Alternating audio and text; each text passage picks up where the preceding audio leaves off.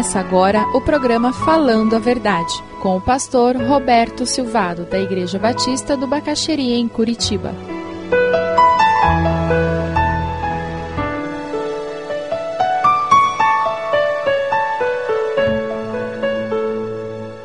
Mateus 26, versículo 14.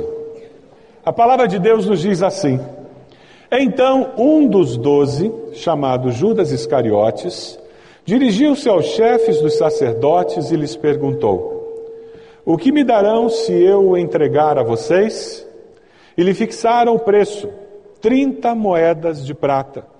Desse momento em diante, Judas passou a procurar uma oportunidade para entregá-lo. Quando foi que Judas traiu a Jesus? Foi no jardim quando veio e lhe deu um beijo? Foi ali? Ali se concretizou a traição de Judas. Aqui ele já havia se tornado um traidor. Ele intencionalmente decidiu que ia entregar o seu mestre, que ia traí-lo. E muitas vezes na nossa vida nós intencionalmente traímos a Jesus, aos seus ensinos. Pecamos conscientes de que aquilo é pecado. Pode ser o fato de que eu sento, faço as minhas contas em casa, o salário está mais curto do que as contas do mês, e intencionalmente eu faço o que Malaquias 3,10 diz: eu roubo de Deus. E decido que naquele mês eu não vou entregar o dízimo, que é do Senhor, não é meu. Pode ser naquela situação em que eu começo a perceber uma secretária ou um rapaz, colega do trabalho, que começa a se interessar por mim, a flertar, e eu intencionalmente começo a conversar nos cantos, coincidentemente tomo cafezinho na mesma hora. E vamos almoçar juntos num restaurante que público, que mal há. E intencionalmente eu começo a, a ter um ombro para alguém que chora, que enfrenta uma dificuldade. E intencionalmente eu começo a adulterar. Adultério emocional precede o adultério físico. Mas muita gente acha que não é. Eu intencionalmente começo a invejar aquele irmão, aquele vizinho que comprou um carro novo e eu estou com uma chambica velha. E eu intencionalmente fico olhando para a pessoa dizendo: por que, que ele tem? Eu não tenho.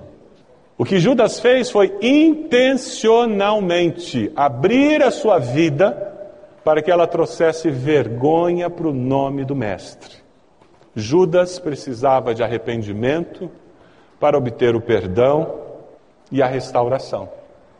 Vamos olhar um outro personagem? Vamos lá? Mateus 26, 31, 35. Pedro também estava nessa mesa na hora da ceia.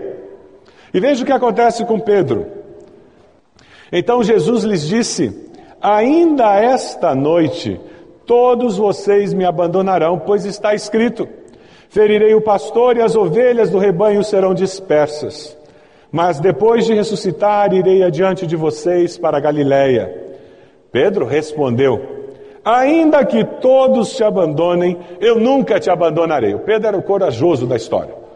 Pedro era aquele cara que ele faz e depois pensa. Ele era impulsivo. Ele não tinha papas na língua. Já ouviu essa expressão? Você para com esse discurso bobo. História. E olha, mesmo que esse bando de gente, ele era bom, Pedro. Porque podia ser até que os outros traíssem mais eu. E olha o que o texto nos fala. Versículo 34. Respondeu Jesus a Pedro: Asseguro-lhe, Pedro, que ainda esta noite, antes que o galo cante três vezes, você me negará. Mas Pedro declarou: Mesmo que seja preciso que eu morra contigo, nunca te negarei. E todos os outros discípulos disseram o mesmo. Maria vai com as outras. Sempre tem alguém que vai junto, né? Todo mundo concordou? Isso mesmo, Pedro. Legal, você é, do, você é dos meus, eu sou do teu time. Foi intencional o desejo de trair Jesus da parte de Pedro? O que que Pedro disse? Eu não vou trair. Eu não vou trair, mestre, de jeito nenhum.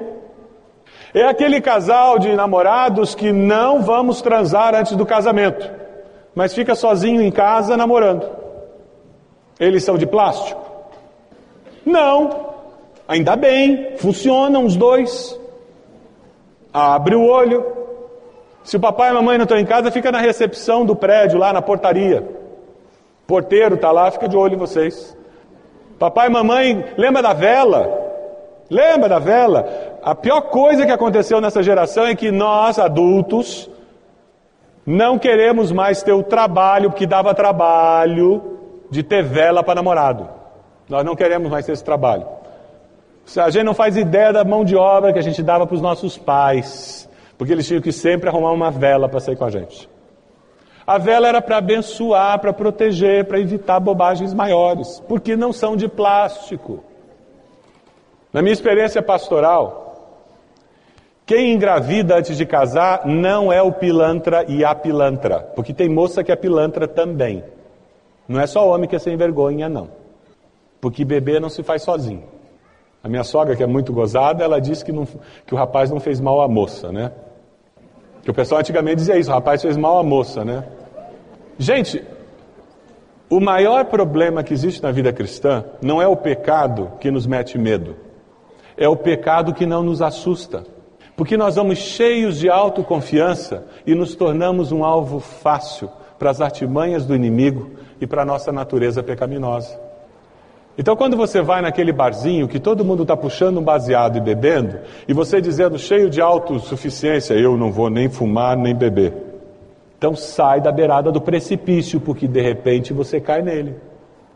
Porque se você não estiver no barzinho onde estão fumando e bebendo, as chances de você fumar e beber vão ser muito menores. Procura um grupo que tem uma vida mais saudável. E se você anda com pessoas que têm uma vida mais saudável, a chance é que você tenha uma vida mais saudável. Se você tem amizade com quem é fofoqueiro, abre o olho, você vai começar a ser fofoqueiro. Nem que seja fofoqueiro omisso, aquele que ouve as fofocas.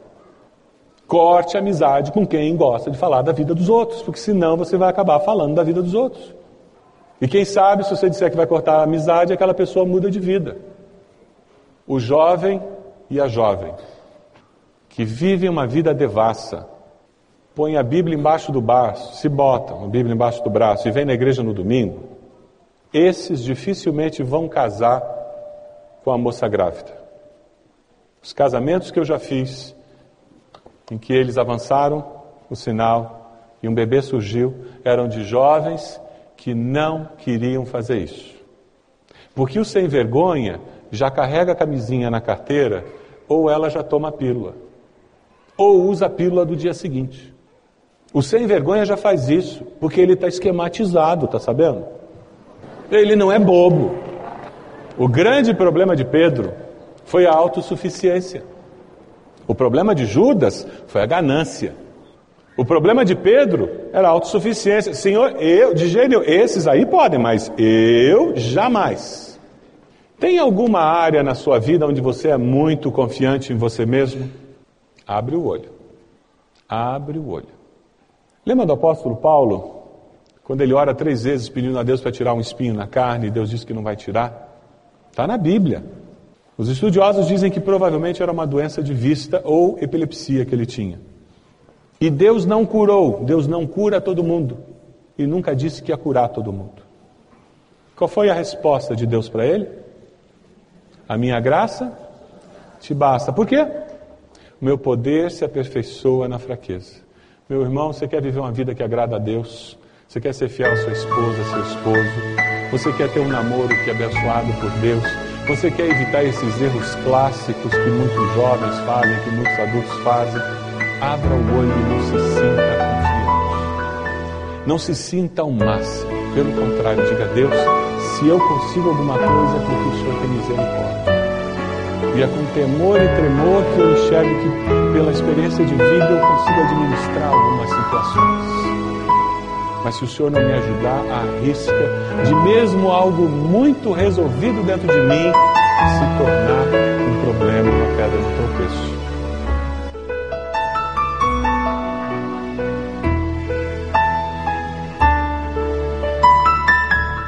Você deseja adquirir a mensagem que acabou de ouvir, ligue para 41 33630327. Mencione o título ou o dia da mensagem e envie um e-mail para vida@ibb.org.br.